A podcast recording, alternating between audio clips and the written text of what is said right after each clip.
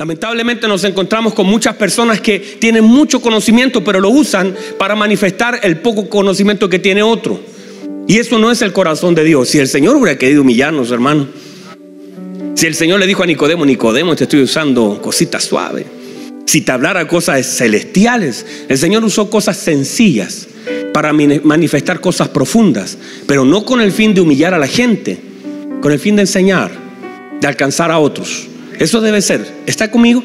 Entonces, con humildad, con amor, con paciencia, mire, y con perseverancia. Sirva perseverantemente, porque normalmente la gente sirve al Señor, pero se cansa rápido. Toma algo y lo suelta rápido. Sea perseverante. La Biblia dice que el que persevera hasta el fin será salvo, porque este es un tema de perseverancia. La gente tiene buenas partidas, pero en el camino se van aguando. ¿Verdad que la gente hoy no? Ah, yo conozco eso. Gente que dice, uy, vengo con las pilas cargadas, pero son de esas pilas chinas. No, no, no son de esas Sony, son Suni. De esas que son como raras. Así que, que tú dices, la batería estaba mala. Gente que no tiene la capacidad de permanecer constante en el tiempo, que Dios nos dé la capacidad. Cada vez que nos toque hacer algo, hacerlo con la misma pasión que le hicimos el primer día con las mismas ganas, que seamos perseverantes, que no sea una carga para nosotros, que nosotros nos digamos, mire, la gente dice, no, pero esto, eh, todo estás en el primer amor, hermano, llevo 40 años en este primer amor. Llevo 40 años sirviendo al Señor con la misma pasión. Pregunte a aquellos que me conocen y, y sabrá que toda la vida he servido al Señor con la misma pasión, incluso con más. No me, y no porque ahora sea el pastor, porque alguien puede decir, pastor, ah, pero usted es el pastor. No, cuando no lo fui también, sirviendo al Señor con alegría, con gozo, hablo también de aquellas cosas que yo he hecho. Y por eso es importante que usted permanezca constante, perseverante, no suelte, que lo saquen, pero usted no suelte. Que, que, si usted ve a alguien mejor, déjeselo a alguien, pero de ejemplo a aquellos que vengan como hermano mayor de las cosas que hay que hacer con perseverancia y que usted pueda decir, he acabado la carrera, he peleado la batalla, llegué, terminé, entregué con alegría, no llega al final mal, llegue bien, pero no suelte. Pégale un codacito al que está al lado, dígale, no vayas a soltar. ¿Están aquí conmigo todavía? Y míreme por favor, míreme. Otra cosa importante, estoy hablando, estoy hablando como, como un pastor y como si estuvieran eh, en consejería con ustedes. Mire la importancia también de que todo lo que usted tenga y todos los dones que Dios le haya dado, porque ya hablamos de servir al Señor y por más de 20 mensajes hablamos de que podemos servir no solamente la batería, no solamente, sino que afuera y nuestra vida es un servicio a Dios 24 horas. Pero también es tan importante servir en la casa no es menos importante desarrollar todos los dones que Dios, porque ¿dónde mejor? Yo tengo hijos, tengo dos, Davidito, Danielito, y los dos en la casa ya ayudan. No, no ayudan de la misma forma. De hecho, a veces desayudan más que lo que ayudan. No sé si esa palabra existe. Gabriel, ¿dónde está Gabriel? Ayúdame, Gabriel. No existe, ¿no? ¿Desayudan? Sí. Bueno, esa es mi palabra, nótela. No, no es eh, más, eh, pero, pero ¿por qué lo hacemos? Ayudar, les decimos ponga la mesa y uno la pone mal, pero es una forma de comenzar a entrenarlos y hacer que ellos sirvan en el lugar donde ellos mismos van a comer. Y yo creo que todo papá también hace que sus hijos participen de las tareas de la casa. Dígame a menos, me, me va a dejar mal delante de la gente. Todos nosotros hacemos eso, ¿verdad? Y todos nosotros como hijos participamos voluntaria ¿O qué podría hacer obligadamente? A la buena o a la mala, hacíamos cosas en la casa, ¿verdad? A veces voluntariamente, por ejemplo, tu hija Alex es un, la dos, pero, pero Danielita un siete, hermano, esa niña, me descuido y ya está haciendo cualquier cosa. Ella es así. Pero hay gente que hay que empujarla un poquito más, ¿verdad? Hijos que son medio flojitos y hay que motivarlos. O motivarlos o amenazarlos. De las dos cosas le sacamos trote, ¿verdad? Dígame, hermano, ayúdenme. ¿Verdad que sí? A Daniela no hay ni que motivarla ni amenazarla. Daniela por naturaleza es tan servicial. Hay gente que es así, ¿verdad? Por naturaleza son tan serviciales. Uno no hay. De hecho, mi abuelita por naturaleza, hermano. Le decíamos así, la chichi. La, abuelita estábamos en medio de la comida y mientras estábamos en la última cucharada ya nos sacaba el plato. Pero nos sacaba decía, ya, pero espérese, me falta un poquito. Ella era de los que antes que terminaba ya estaba sacando las cosas, lavando las cosas. Nosotros decíamos, siéntese, abuelita de 90 y algo años. Pero ella estaba ahí, atenta, sacando cosas. No se quedaban tranquilas. Entonces, ¿qué, qué digo con esto? No quiero hablar de mi abuela. Quiero, lo que quiero es que ya está descansando los brazos del Señor. Sino lo que quiero decir es que todos nosotros con los dones que Dios nos ha dado debemos ocuparlos en casa. Porque a veces nosotros, y hay gente que ocupa sus dones fuera de casa más de lo que lo ocupa en casa, y eso está mal. Hay gente que es más atenta afuera, sobre todo los maridos que vamos a hacer un seminario este día martes, maridos, hombres, no solamente maridos, hombres, seminario de hombres este día martes, pero hay gente que es súper atenta fuera de casa, pero en casa no hace nada. De ahí salió unos amenes bueno. Buenísimos para correr sillas en la iglesia, pero en casa no hacen nada. Entonces es importante que nosotros en casa, esta es nuestra casa, esta es la casa donde Dios nos asignó. Este es un lugar donde todos nosotros podemos vertir nuestros dones, desarrollar nuestros dones y bendecir así también la obra del Señor. Y, eso debemos ocuparlo en casa. Usted con la mano levantada, hay espacio para CFC Kid, hay espacio para multimedia, hay espacio para, eh, donde no queda espacio en la parte pastoral, pero lo demás tiene espacio todavía. Muy bien. ¿Están conmigo mis queridos hermanos? Bien. Entonces, una de las cosas, y aquí ya nos vamos en lo que vamos a hablar, una de las cosas más importantes, bueno, para cerrar esa serie hermosa, míreme por favor, este es un principio, una palabra que Dios pone en mi corazón, que a pesar de que el, el servicio bendecía a los hombres, pero en realidad el servicio honraba a Dios. Siempre Jesús a través del servicio bendecía a hombres, pero en realidad lo que hacía era honrar a Dios y a través de eso nos mostraba la paternidad. Y mire, vamos a comenzar con eso, la paternidad. Abróchese el cinturón, por favor. Necesitamos comenzar, abróchese bien el cinturón, amárrese esa silla, no se mueva hasta que terminemos. Si se le quiere ir el Señor, agárrelo. Mire, por favor, una de las cosas importantes es cómo Dios manifestó sus distintas formas y su naturaleza en diferentes formas. Por ejemplo, Él habla y se manifiesta como juez. Él se manifiesta como Señor, Él se manifiesta a Abraham como amigo, se manifiesta como creador. En muchas partes Él tiene una manifestación, pero sin embargo, a través de Cristo nos mostró la mayor manifestación y la que fue clave en la manifestación de Cristo en la tierra fue justamente esta, la paternidad. Y esta relación de Jesús con su Padre fue afirmada. No hay nada más fuerte. Siempre Jesús manifestó a Dios como su Padre, siempre. Y nos trató de manifestar una imagen importante. Y siempre que el Padre habló de Jesús, habló como su Hijo. Y entonces ahí viene la mayor revelación posible, la paternidad de Dios, que es importantísima. Mire, cuando el hombre fue creado, míreme por favor, el hombre Alexis fue creado y no había, cuando el hombre fue creado, hijos. No habían hermanos. Dios no lo creó en ninguna otra relación. No habían suegras. No habían cuñados. No habían ni siquiera hijos. No había, ¿sabe lo que? Lo único, el hombre fue creado y la primera relación que se comienza a gestar en esa creación es la paternidad. El hombre no tenía ninguna otra relación ni con un hermano, no tenía una relación como, eh, como con un cuñado, no tenía un primo, no tenía un tío. Eh, en la creación, lo primero que se intenta establecer y afirmar en la vida del hombre y manifestarnos a través de la escritura es la paternidad.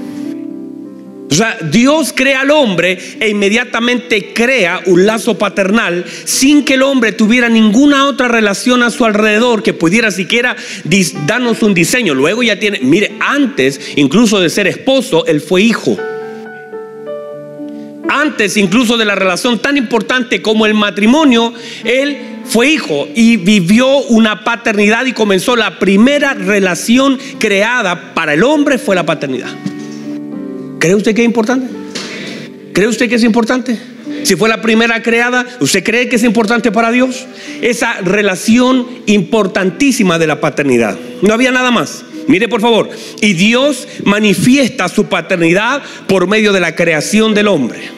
Dios manifiesta la paternidad por medio del cuidado del hombre. Dios manifiesta la paternidad por medio de darle y proveerle lo que él necesitaba, por medio de ser una provisión para él. Dios crea al hombre con todo lo necesario para que el hombre pudiera vivir.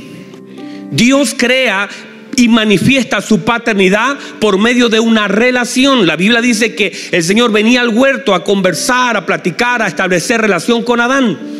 Dios manifiesta su paternidad por, medio de la impartición. Lo que hace Dios es darle de su esencia y su naturaleza a Adán. Entonces esa impartición de su naturaleza, hagamos al hombre a nuestra imagen, a nuestra semejanza. Y señores, de alguna forma imparte la naturaleza misma a su creación, a su hijo. Dígame amén a eso. Y entonces y justamente esto, la paternidad es una de las cosas más dañadas y más atacadas. Todo diseño de Dios será atacado. Matrimonio, muy atacado. Paternidad, muy atacado. Entonces debemos nosotros restituir esta palabra, reconfigurar todo lo que es la paternidad en nuestra mente. Porque no importa lo que usted haya recibido como paternidad, si fue bueno, Dele gracias al Señor, pero todo lo bueno no alcanza. Si fue malo, Dios tiene que sanar ciertas áreas de nuestra vida para poder entender, desarrollar y que nosotros podamos tener una relación paternal con nuestro buen Dios. Entonces, en muchas partes en la escritura se nos dejan algunas luces de lo que es esta paternidad. En lo natural y en lo ministerial. Míreme por favor, ministerial se ejerce una paternidad. Así lo hace Eliseo cuando le llevan a Elías. Él dice, Padre mío, no espiritual, ministerial. Había una transferencia, Timoteo con, con Pablo, ministerial, espiritual solamente de Dios. No hay otro Padre espiritual. Hay solamente un Padre espiritual y ese es Dios. Usted no tiene paternidad espiritual no más que de Dios. Todo lo demás usted puede querer a alguien como un padre ministerial, te puede ayudar, te puede corregir, te puede motivar. Si para algunos nuestro cariño, el cariño mutuo que tenemos, yo a algunos de ustedes los quiero como si fueran hijos y los abrazo como si fueran hijos, pero yo no soy su padre espiritual, yo soy su pastor. Ahora, si hay cariño, podría ser de un ámbito medio paternal, está bien, pero en realidad soy pastor. Hay gente que dice, daddy. Algunos me molestan. Otros me lo dicen en serio. Digo, soy su pastor. Podemos generar relaciones hermosas, pero somos, soy pastor y soy su hermano. No nos vamos a confundir en eso. Me puede querer y hay gente que me abraza y yo la abrazo como si fueran hijos y ustedes como si fueran padres. Y algunos, incluso Dios, a través de hombres como, como yo y otros hombres de Dios, han venido casi a restituir un área que está tan dañada. De hecho, un día mi esposa me dice que a través del ministro Marcelo, cuando un día la abrazó, dice que sintió el abrazo del Padre, de Dios en la vida de ella. Cada, cada uno de nosotros, en la vida de alguien podemos encontrar ciertas luces, pero no nos podemos confundir. No podemos manipular. Debemos cuidarnos de todas estas cosas. Debemos poner las cosas en su justo lugar y nosotros como ministros, como pastores, posicionarnos en el lugar correcto. No podemos tomar una figura equivocada. Dios es celoso. Y no podemos hacer a la gente dependiente de nosotros. Yo sé que eso no, no es muy popular, hermanos, pero es la verdad. Escuche bien esto. La escritura entonces nos proporciona de mucho material y vamos a ir, este es mi primer mensaje. Y vamos a ir y tengo, hermano, para poder manifestar algunas cosas que nos van a ayudar a entender y a sanar esta área y a entender la paternidad de Dios sobre nuestra vida. Ejemplos hermosos de los diseños del Señor, de cómo nosotros podemos aprender a través de las enseñanzas divinas de la Escritura, a través de ejemplos y a través del modelo. A través de ejemplos y a través del modelo. A través de ejemplos y a través del modelo. Ejemplos todos. Ejemplo de David, buen o mal padre, lo vamos a ver. Ejemplo de Abraham, ejemplo de Isaac, ejemplo de Jacob. Cómo, cómo Dios tuvo que intervenir allí. Ejemplo de, de José, cómo el Señor nos va a través de la escritura a manifestar paternidades buenas y malas. Algunos de ustedes se van a sentir confrontados con eso. pero un solo modelo de la paternidad correcta y cómo Dios se quiere manifestar a través de esa paternidad en nuestra vida, que es la, y, en la vida de Jesús y su Padre. Ese es el modelo. Todo lo demás, ejemplos. Buenos, malos. Momentos buenos, muchos malos. Pero en la vida de nuestro Señor Jesucristo, todo lo que es la paternidad es el modelo que se nos quiere transferir de cómo debe ser nuestra relación con nuestro Padre. Entonces, en este sentido todos tenemos algunos conceptos de paternidad. De hecho, yo le digo padre y a cada uno se le viene algo distinto en la cabeza. Digo padre y algunos asocian abandono. Digo padre y algunos se acuerdan de la borrachera. Digo padre y algunos se acuerdan del abuso. Digo padre y algunos se acuerdan del el esfuerzo. Digo padre y otros se recuerdan de los golpes hacia la mamá. Digo papá y algunos ni siquiera tienen un concepto claro de lo que es la paternidad. Entonces cada uno de nosotros tenemos diferentes conceptos de acuerdo a lo que se nos haya dado vivir, lo que vivimos. El diseño de Dios no es que se dañe esa imagen, porque es una de las imágenes más, importantes, que si nosotros logramos hacer que nuestros hijos tengan una imagen correcta paternal, va a ser más sencillo el hecho que ellos puedan descansar y confiar en Dios, por ejemplo que ellos puedan creer que si Dios lo dijo, lo va a hacer. Pero muchas veces tenemos lo contrario, hijos que tienen ciertas aprensiones, hijos que de pronto no confían y dicen, raro lo que el Señor prometió, porque ellos están dañados, porque cada promesa que su padre le hizo, nunca la pudo cumplir. Entonces cuando alguien rompió tantas promesas en su vida, de visita, de salida, de jugar, de incluso regalos, buenos o malos, no lo vamos a definir ahora, pero cuando alguien constantemente va generando en la mente de un niño la imagen distorsionada de un padre que no cumple lo que dice, está dañando entonces la confianza del niño.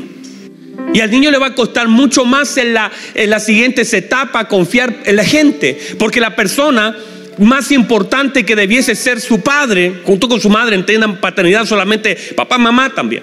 Pero esa paternidad está tan dañada que le cuesta confiar tiene las confianzas dañadas porque la persona que tenía que haberlo protegido, guardado, enseñado, haber cumplido lo que decía, no lo hizo. Y esa imagen es la que está dañada. Y el diablo se ha encargado por todos los medios de tratar de romperla y corromperla. Tristemente es así. Entonces, un día, por ejemplo, yo me voy a acercar a un perrito hermoso en la plaza. Yo no soy mucho de perrito porque después que me murió mi copito, tenía un perrito llamado Copito, se me murió, hermano, me lo mataron.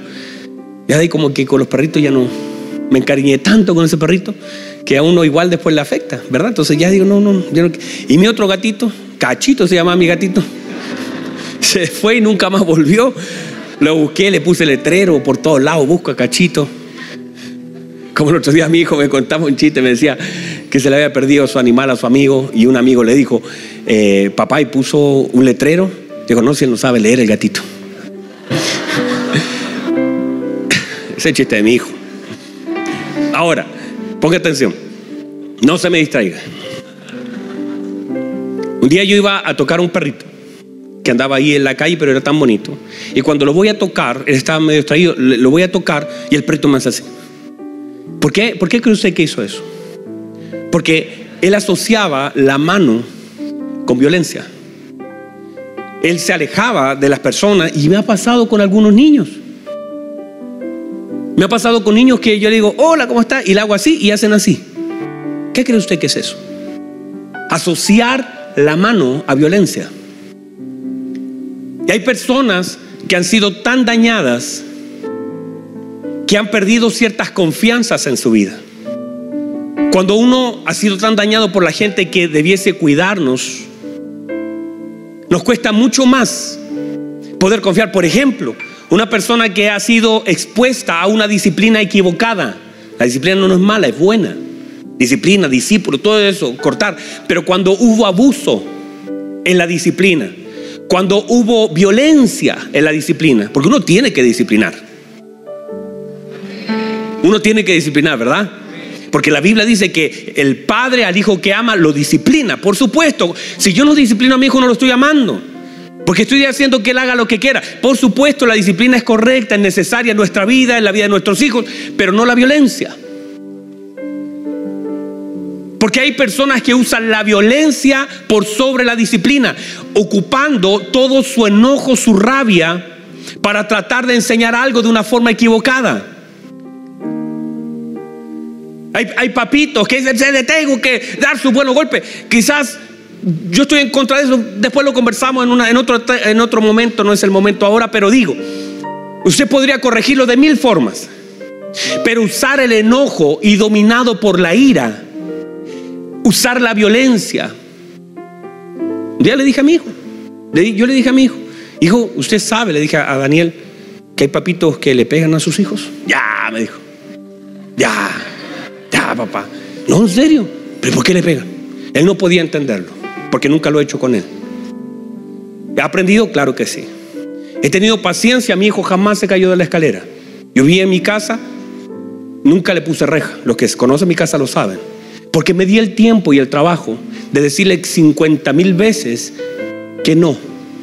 Bajarlo de la mano, enseñarle con paciencia, porque míreme, míreme por favor, porque un padre necesita los frutos del Espíritu para manifestar su paternidad. No, los frutos y la, y la obra, tanto los dones como los frutos, no solamente son para la iglesia, para danzar, para llorar, para alcanzar almas, para predicar y tocar un instrumento. Eso también es necesario para la formación en nuestra familia, para nuestro matrimonio y para la paternidad. Pero si usted no tiene paciencia con sus hijos, ¿cómo espera que otros tengan paciencia con su hijo? Y si usted quiere rápidamente extinguir una conducta, usa la violencia, se enoja, porque se enoja. Ahora, en la disciplina también hay molestia, pero va, va con entendimiento, sin dañarlo, sino intentar trabajar eso. Entonces, cuando alguien ha sufrido tanta violencia, ¿sabe lo que genera en el corazón del niño? Rebeldía. Yo sé que está complicado, no sé si está bien. Usted me ayudó, Daniel. Cuando hemos sido expuestos a demasiada violencia, el niño te aguanta, el niño te soporta. Al principio no puede hacer, pero en la medida que va creciendo, va generando rebeldía en su corazón. Y por eso después cuando estamos en este concepto llamado iglesia, nos sentamos y me toca corregir, la gente como que cree que estoy atacándolo. Y mucha gente entonces asume la disciplina como una violencia excesiva y ya están prejuiciados. Y hay un corazón rebelde que no acepta instrucción, porque justamente fue un abuso de autoridad lo que sucedió en su niñez y en su crecimiento, que todo eso le comenzó a dañar el concepto disciplinario, las tareas de Dios. Y la gente fue expuesta a tanto abuso innecesario. No es correcto que un niño quede sangrando, quede marcado. No es correcto que quede traumado por los golpes que intentan enseñar algo.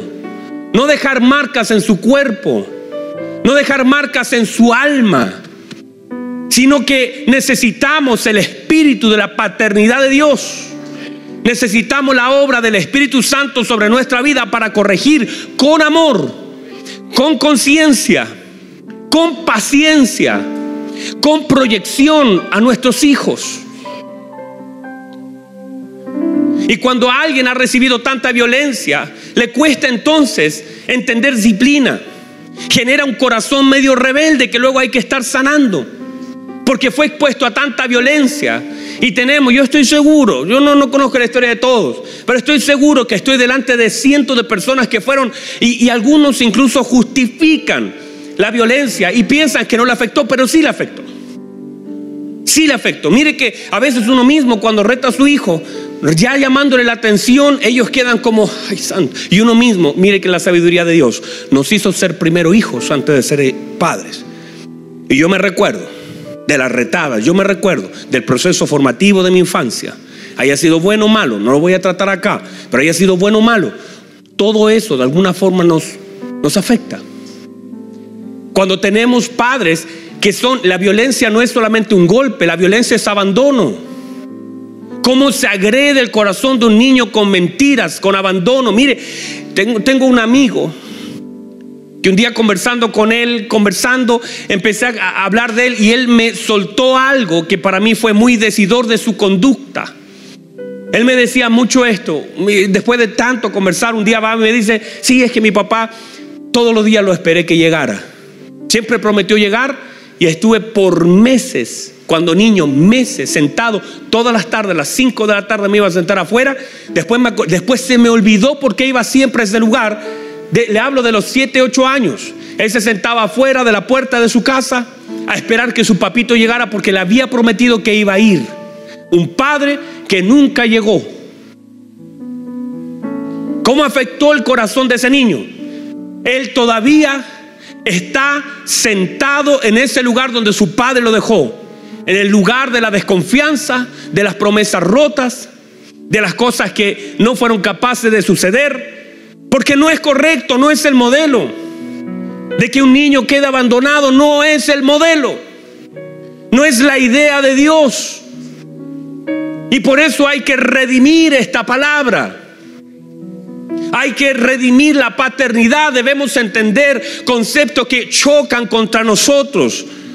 Nuestra vivencia ah, es afectada cuando tuvimos un padre que, que, engañó a mamá, un padre que se fue de casa, un padre golpeador, un padre borracho, un padre drogadicto, un padre que nos engañó, un padre que no estuvo con nosotros, un padre que nunca se tiró a la alfombra a jugar, un padre que siempre nos dejó esperando, un padre que conocimos poco, un padre que no me conoce. No es el modelo de Dios. Jesús lo dijo, mi Padre sabe de qué tenéis necesidad porque un Padre conoce la necesidad de su Hijo y suple en esa necesidad. Y todo eso que nos pasó y que vivimos ha afectado una imagen, ha afectado esa imagen hermosa de la paternidad de Dios. Y hay que trabajar eso en nuestros corazones. Porque ¿cómo tener una relación con alguien que no conozco? ¿Cómo puedo entonces entregarme, caminar? Mire, se me viene la imagen. Pedro caminando sobre las aguas. Qué hermoso, porque mi hijo se ha, puesto en la orilla, se ha puesto en la orilla de, de una piscina, de un lugar alto, como todos nuestros hijos. Y uno le dice, salte hijo. Y uno le genera confianza en las manos de un padre. Y el niño hace al principio como que duda, pero después ya le gusta y te lo pide. Y no tiene temor de caerse porque sabe que el Padre está abajo. Me, veo esa imagen y veo la imagen de Pedro. Cuando, cuando el Señor le dice, Pedro, salga, salte Pedro. Pedro, salte. Yo estoy acá abajo. No te voy a dejar. Salte. Estoy acá. Y Pedro saltó. Y cuando se hundió, eh, Jesús no lo, no, no lo dejó hundirse. Aunque se hundió, el Señor dice, dice, de inmediato, el Señor lo levanta y ya no lo dejó caminar solo, fue con él. Esa es la imagen paternal. Nosotros tenemos que saltar a los brazos de nuestro Señor y saber que Él nos recoge. Cuando el hombre cayere, no quedará postrado, dice la Escritura, porque Dios le sostiene con su mano. Siete veces el justo caerá y siete veces el Señor lo levantará. Y tú ves ahí la figura paternal y todos necesitamos esa figura en nuestra vida para redimir ese concepto que está pisoteado a nuestra vida. Y, y, permítame, yo sé que estoy tocando el corazón de mucha gente porque por un lado nosotros fuimos hijos, aquí todos fuimos hijos, todos nosotros tenemos un padre vivo, muerto, lejos, cada uno lo tuvo. El Señor puede sanar eso. Pero también muchos, ustedes han ejercido una paternidad y quizás estoy chocando contra cosas que ustedes mismos hicieron mal o yo mismo estoy haciendo mal. Pero necesito trabajar eso en sus vidas. Aquellos que están comenzando tienen la oportunidad tremenda de manifestar claramente una paternidad. Y los que todavía no tienen hijos, guarden estos principios en su corazón. Porque podemos nosotros hacer que nuestros hijos se lancen a los brazos del Señor, caminen con fe en el Señor, que crean en las promesas del Señor, que no queden tan dañados que después no quieran servir al Señor. La gracia del hijo pródigo fue saber que él podía volver a su casa y su padre lo iba a estar esperando. No conocía todo y completo el amor del Padre, que no lo iba a hacer jornalero, pero él tenía algo en su corazón. Aún así estaba tan lejos. Él dijo, ah, volveré a la casa de mi Padre, volveré a la casa de mi Padre y le voy a decir a mi Padre, siempre se supo hijo, aunque estaba allá y parecía un cerdo comiendo de esa comida, él siempre tuvo la mentalidad y dijo, volveré a la casa de mi Padre. Aún así estoy lejos todavía mi Padre. Y qué importante saberse hijo.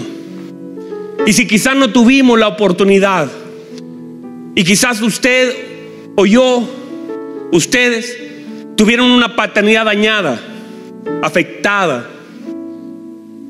limitada. Nuestros padres quizás carecieron de tantas cosas. Algunos hicieron su mejor esfuerzo con aquellas cosas que tenían. No pudieron dar más. Pero entonces, de toda forma, hay que trabajar esa paternidad por la importancia que tiene de redimir esa palabra y de mostrarnos a nuestro buen Dios. Mire, por favor, con esto voy a cerrar. Nosotros siempre vemos la figura de Abraham y está bien porque es una buena proyección de Cristo, de Dios, de la paternidad de Dios. Siempre Abraham es una imagen padre de multitudes padre, siempre. Pero también deberíamos ver la imagen del hijo de Isaac, que confiaba en su padre a tal punto que le hace una pregunta y confía en la respuesta. Le dice, padre, una preguntita mientras vamos subiendo aquí al sacrificio. Ya veo la leña, ya veo el fuego, pero ¿dónde está el, sacrificio? ¿Dónde está el corderito? ¿Dónde está todo lo demás? ¿Dónde está el cordero para el sacrificio? Esa pregunta tiene que haber sido una de las preguntas más difíciles para el corazón de Abraham. El padre preguntándole quién es el que se va a sacrificar. Y el padre Abraham le dice, Dios proveerá. ¿Y sabe lo que hizo Isaac? Confió en la palabra de su padre. No cuestionó. No salió arrancando, porque si tú ves la leña, tú ves el cuchillo, tú ves la cuerda, y tú ves a tu papá que te está llevando, dejó lo otro abajo, los testigos que eran abajo. Y de pronto va subiendo contigo a un lugar y tú ves todo y empezó a hacer el fueguito ya. Y de pronto ves todo allí y falta lo más importante. Tú entonces comienzas a pensar que tu papito quizás se volvió loco. ¿Y qué hace un, qué hace un muchacho de 14 años? Arranca. ¿Verdad que arranca? No, su hijo decir, no, papá, aquí estoy. ¿Qué hace un niño? Naturalmente, no se ve resistencia. Es más, se amarró, se puso sobre y Abraham llegó a levantar el cuchillo. Isaac abajo seguía creyendo lo que su padre le dijo. Dios proveerá para el sacrificio. Usted tiene que seguir creyendo que su padre proveerá, que va caminando en la dirección correcta. Usted tiene que aprender y sabe una de las cosas, hay muchas llaves que se van a cerrar en su vida muchas llaves que se van a cerrar para que conozcas la verdadera paternidad de Dios. Hay familia que te va a cerrar la puerta. Hay gente que te va a decir, que no. Hay empresas que van a cerrar y vas a aprender a conocer la provisión de tu Padre. Porque tu Padre sabe de qué tenéis necesidad. Quizás el natural nunca supo tus necesidades. Nunca se dio cuenta de tus carencias. Ni siquiera te conoció. Ni siquiera supo que te faltaba no supo el dolor que te ocasionó, pero sí ese Padre Celestial sabe de que tenemos necesidad. Y vamos en este periodo a aprender a descansar en nuestro buen Señor. Y vamos a salir de nuestras reuniones sintiendo el abrazo del Padre. Vamos a sentir el amor del Padre. Vamos a sentir a nuestro papá. Y quizás no tuviste la oportunidad algunos de tener un papá, se fue, no lo conociste, qué sé yo pero vas a conocer que tu Padre va a suplir esa necesidad tan grande, la necesidad de la paternidad. Por favor, póngase en pie. Cierre sus ojos un momento, por favor. Cierre sus ojos un momento. Cierre sus ojitos un momento. Vamos ahí donde está, porque por unos minutos no le dice gracias, papá. Tú no vas a fallar como aquel hombre falló. Tú no te vas a ir como ese hombre se fue. Tú no me vas a tratar como él me trató. Tú me conoces. Él no me conoció. Él no me ayudó. Él no estuvo ahí. Necesitaba y todos nosotros en algún momento de nuestra vida necesitamos el abrazo de un padre. Todos en algún momento de nuestra vida no, no, no por favor borre esa palabra. Todos en la vida necesitamos a nuestro Padre. No es en un momento de nuestra vida, es toda la vida. Hay cosas que se pueden ir de ti, pero tu Padre no se irá. El Padre se queda. El Padre espera. Tu Padre estará allí. No importa quién se vaya, tu Padre estará allí. Por eso Dios dijo, yo me hice Padre para ellos. Él es padre. Tu pastor te puede fallar. Tu mentor te puede fallar. Tus hijos te pueden fallar. Tu esposo, tu esposa, pero tu Padre celestial no te va a fallar. Él dice, es más, yo permaneceré fiel, yo no puedo negarme a mí mismo. Yo soy padre. Un padre no se irá. Mis hijos, sus compañeros se pueden ir. Sus vecinos se pueden ir. Pero si mi hijo me necesita donde él esté, a la hora que sea, yo estaré con mi hijo. Yo estaré con mi hijo. Y yo, si, yo siendo malo, intento y tengo la conciencia. A veces a la una de la mañana mi hijo se levanta y me dice, papá, tengo hambre y yo quisiera acostarme y ya no decirle, ah, vaya a acostarse, pero si él tiene hambre, me voy a levantar porque es mi hijo. Cuanto más tu Padre conoce tu necesidad, vas a tener que redimir esa palabra en tu vida. Vas a tener que redimir ese concepto en tu vida. Vas a tener que sacar esa imagen de ese hombre cansado, de ese hombre viejo, de ese hombre borracho, de ese padre que tal vez lo intentó hacer lo mejor y no pudo, de ese padre que fue golpeador, abusador. Vas a tener que sacar esa, esa parte de la paternidad y vas a tener que guardarla y saber que tu padre no es así, que Dios es tu padre y Él no es así, no te va a abandonar. Él dijo, yo estaré con vosotros todos los días del mundo, no importa quién se vaya, yo me quedo. Vamos ahí donde está, levanta tus manos y dile, Señor, tú eres mi papá. Genera esa relación más importante. Es la relación más importante. La relación más importante no es con tu cuñado. Con tu esposa es hermoso, pero tu paternidad, genérala. Con ese padre amoroso que ve lo íntimo que ve lo secreto, mi Padre que ve lo secreto, dijo Jesús. Porque solo tu Padre ve lo secreto. Vamos, levante sus manos, dígale, Señor, tú eres mi Padre. Ahí donde está, dígale gracias.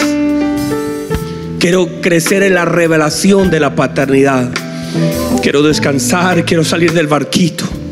Y sé que tú me vas a sostener. Sé que usted no me va a dejar, papá. Sé que usted es mi Padre. A lo suyo vino, pero los suyos no le recibieron más a todos. Los que le recibieron, los que creen en su nombre, les dio potestad de ser hechos hijos. Ese espíritu que clama dentro de ti, Abba Padre. Vamos, durante unos minutos, dele gracias. Aproveche de perdonar a su padre natural y diga, Señor, Él no pudo. Él no me dio lo que necesitaba. Él, él no cumplió sus promesas. Él me abandonó. Él, él dio lo que tenía con lo que era. No tenía al Señor en su corazón. O si lo tenía, hizo las cosas mal. Perdónelo, suéltelo. No necesita tener rencor. No necesita humillarlo. No necesita quizás recordarlo de una mala manera. Suéltelo en el nombre de Jesús pero abrace a su verdadero Padre. Abraza a su verdadero Padre, abrácelo a Él, al que conoce, al que sabe, al que te va a sostener. Cuando la gente se vaya, Él te va a sostener. Él es tu sustento, Él es tu fuerza, Él es tu compañía. Vamos, levante sus manos, honra a su Padre. Porque su Padre está buscando verdaderos adoradores. Vamos, honra a su Padre. Levante sus manos, honra a su Padre, honra a su Padre. Dígale gracias por no dejarme. Gracias por conocerme. Antes que la palabra esté en mi boca, dijo el salmista, tú ya la conoces toda. Un Padre que te conoce, un Padre que sabe quién eres, conoce tus debilidades. No es una competencia entre hijos. Él te ama con un amor eterno porque Él decidió amarte. Él decidió amarte no por tus cualidades, ni siquiera por lo que puedas hacer, ni por lo que hiciste. Él te ama con un amor eterno. Antes quisieras algo por Él, Él te amó. Antes quisieras algo, Él te amó. Él te amó con tus debilidades. La gente al conocerte podría dejar de amarte, pero Él te amó con todo y tus debilidades. Oh, gracias Jesús. Gracias, gracias, gracias. Vamos. Que el Espíritu Santo ministre tu corazón. Que el Espíritu Santo ministre tu corazón. Levanta sus manos y adórale.